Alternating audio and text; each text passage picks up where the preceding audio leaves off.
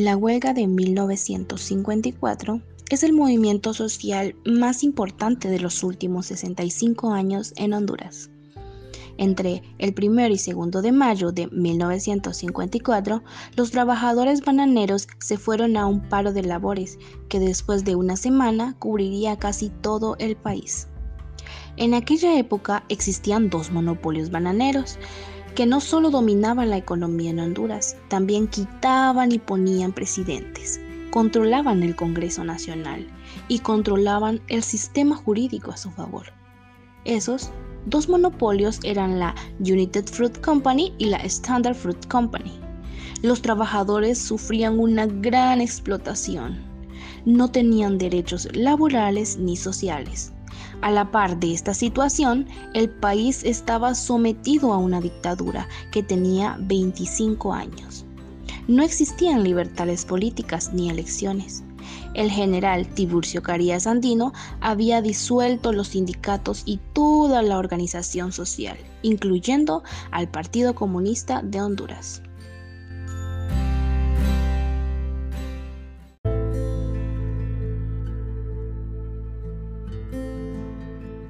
Ya en la huelga de 1954, el presidente de nuestro país era Juan Manuel Galvez, cedido por Tiburcio Carías Andino.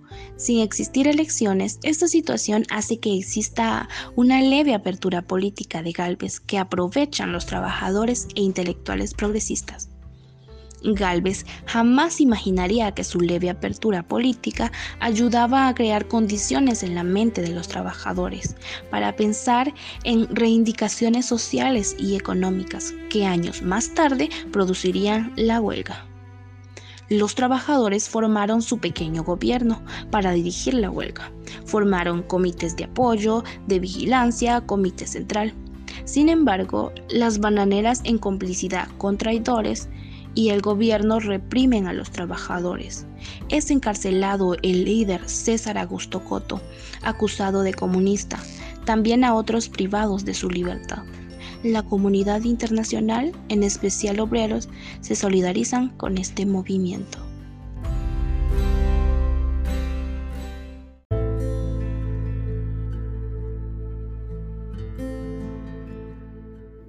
Antecedentes de la huelga bananera en Honduras. Sus orígenes fueron aparentemente fortuitos, pero en realidad estaban conectados con la crisis estructural predominante en el país y la necesidad de introducir reformas económicas, sociales y políticas. La chispa de la huelga fue un conflicto laboral surgido a mediados de abril en el muelle de Tela. Resulta que los trabajadores cargaron varios, cargaron varios barcos durante Semana Santa, desde el miércoles 14 hasta el sábado 17, como no terminaron con la fruta, se les fue necesario trabajar el día domingo 18. La United Fruit Company, interpretando su antojo el decreto número 96 del 4 de marzo de 1946, pagó el doble los feriados de Semana Santa, pero a los estibadores solo se les reconocía un día y medio por el día 18. Los estibadores, en respuesta ante tal arbitrariedad, no cobraron sus cheques y amenazaron con, con huelga el día 24. Fue necesario que el ministro de Gobernación, el general Antonio Inestrosa, interviniera en el asunto para lograr resolverlo conforme a la demanda de los trabajadores. Igual problema se presentó en el muelle de Puerto Cortés a fines del mismo mes de abril. El día lunes 28 atracó un barco frutero con el propósito de cargar.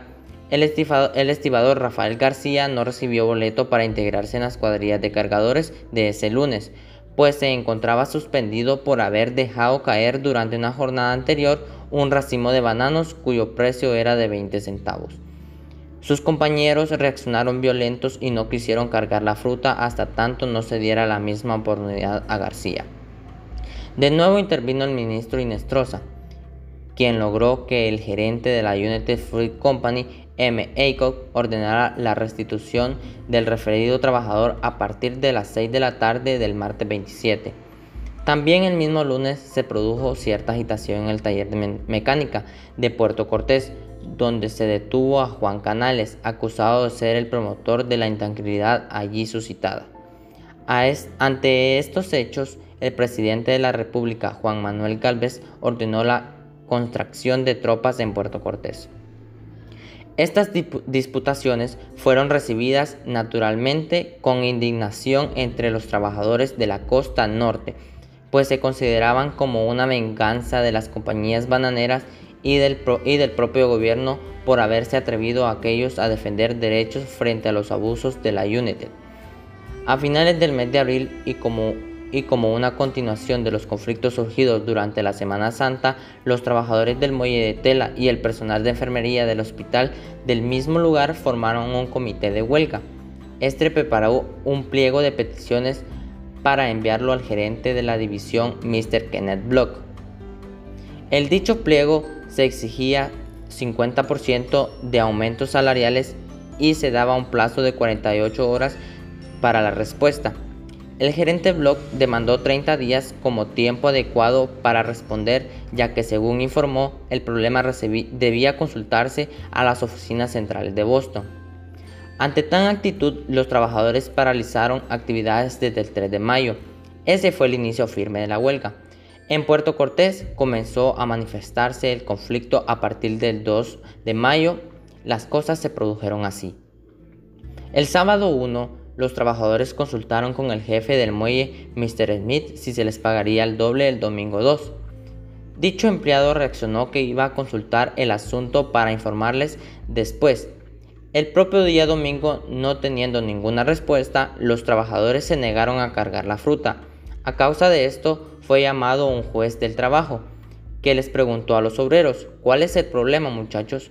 Uno de ellos le dijo al otro que tenía a su lado, informa vos. Este explicó el asunto de la mejor manera que pudo, pero al reanudarse las labores, Mr. Smith no le dio cupo para intervenir en las mismas, acusándolo de ser el líder de la agitación allí surgida. En respuesta, los estibadores no trabajaron el, el domingo 2 y el lunes 3 declaran la huelga juntamente con los obreros del taller de mecánica.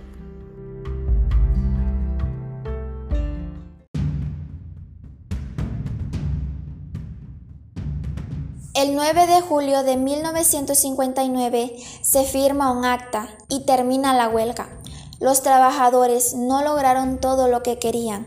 Sin embargo, pese a la traición y represión, este movimiento logró que en 1959 el presidente Ramón Villeda Morales creara el Código de Trabajo, legalizara el sindicalismo, nace el Seguro Social, la reforma agraria. Este movimiento fue beneficioso para el país porque se consiguieron reivindicaciones sociales, pese a que faltan muchos y mejorar otros.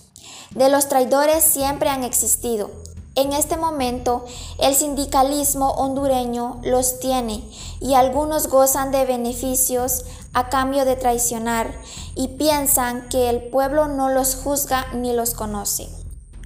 En este hecho hubieron logros como la mejora de las condiciones de vida de la población obrera de Honduras, aumento de los salarios para los trabajadores de las compañías bananeras, el establecimiento de la jornada laboral de ocho horas diarias y el pago de horas extras trabajadas, derecho a la organización de los trabajadores en sindicatos al final de la huelga, el beneficio más significativo no fue económico, sino más bien despertar la conciencia de la clase trabajadora. Esto sin duda sirvió de modelo a los campesinos y trabajadores de otros sectores sociales. Por eso y desde ese entonces, cada primero de mayo se celebra el Día del Trabajador.